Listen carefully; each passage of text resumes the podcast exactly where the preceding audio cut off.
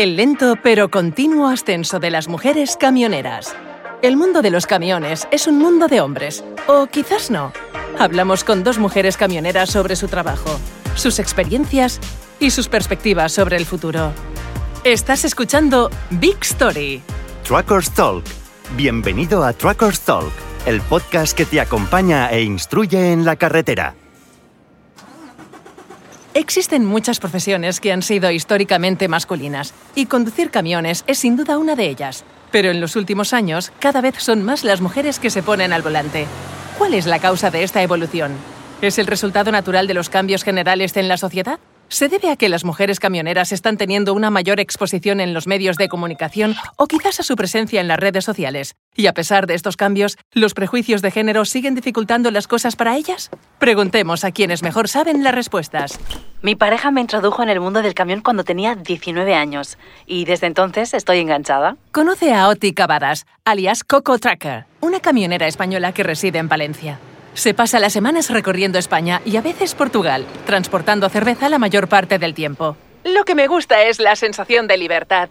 Bueno, libertad entre comillas, porque, claro, siempre tienes un horario que cumplir. Pero puedes elegir cuándo y dónde parar y establecer tus propios itinerarios. Soy muy independiente, así que me encanta eso. A mí también. Me encanta mi trabajo porque me siento muy libre en la carretera. A veces no parece que esté trabajando. Coincide Sandrinson, una camionera francesa de Clermont-Ferrand que también se siente llamada por la libertad de la carretera.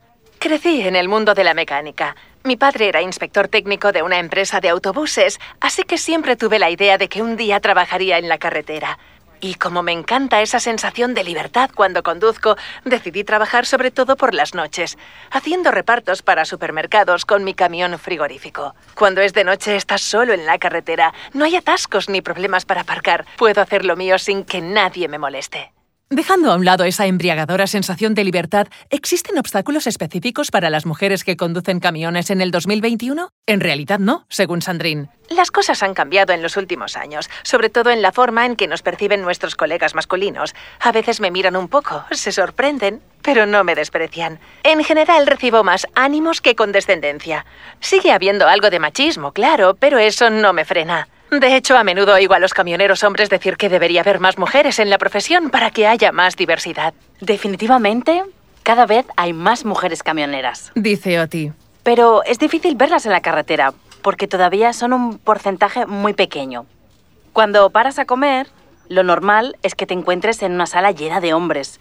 A veces soy la única mujer del sitio y me siento como una hormiguita pequeña ahí comiendo sola. Sin embargo, cada vez más mujeres se atreven a dar el salto. ¿Qué es lo que las motiva a realizar este trabajo? Para Sandrine, tal vez sea el poder de dar el ejemplo. Una mujer camionera solía resultar extraño, pero hoy, ya sea en la televisión, en las revistas o en las redes sociales, son cada vez más visibles y eso contribuye a normalizar la presencia de las mujeres en esta industria. Demuestra que todo el mundo puede hacerlo. Programas de televisión como Tracker Babes, un programa alemán adaptado en varios países, o la serie colombiana Los Briseño, The Road to Love es el título en inglés, sobre una joven que va en contra de los prejuicios de su familia para convertirse en camionera, están exponiendo las mujeres camioneras al público como nunca antes. Y las redes sociales también están jugando un papel importante. Oti nos habla sobre su experiencia. Bueno, llevo varios años compartiendo mis experiencias como camionera en Facebook e Instagram. Ahora tengo bastantes seguidores, pero comencé simplemente publicando una entrevista que di para una revista especializada. Luego comencé a compartir cosas sobre mi vida diaria en la carretera y se puso de moda. También creé un grupo de apoyo en WhatsApp con compañeras que se han convertido en amigas.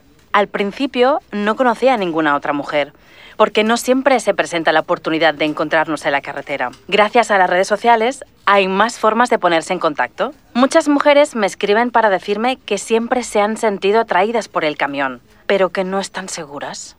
Creo que la razón por la que todavía hay tan pocas mujeres es porque aún no se dan cuenta de que pueden hacerlo.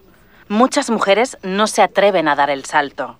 Claro que la fuerza física a veces nos pone en desventaja con respecto a los hombres, dice Sandrine. Pero por otro lado, somos menos bruscas en la forma de conducir y de manejar la mercancía. Somos más cuidadosas. También solemos tener una mejor relación con los clientes. Simplemente es un estilo diferente. Además, es una cuestión de confianza más que de habilidades físicas. Añade Oti. Pues yo mido un metro sesenta. Si yo puedo hacerlo, cualquiera puede. Hacer este trabajo es cuestión de tener vocación. Si tengo algún consejo para quienes quieran ser camioneras, solo les diría que sigan su pasión. Si conducir camiones no es tu verdadera vocación, el trabajo va a ser mucho más duro. Pasas muchas horas en la carretera y no estás mucho en casa. Pero si amas los camiones y si esta es realmente tu vocación, yo diría, adelante, hazlo, vamos, que puedes hacerlo tan bien como cualquier otro.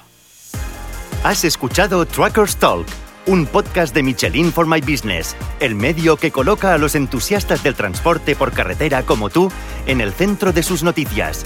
Nos vemos en la carretera y únete a nosotros en pro.michelin.es en la sección Michelin for My Business.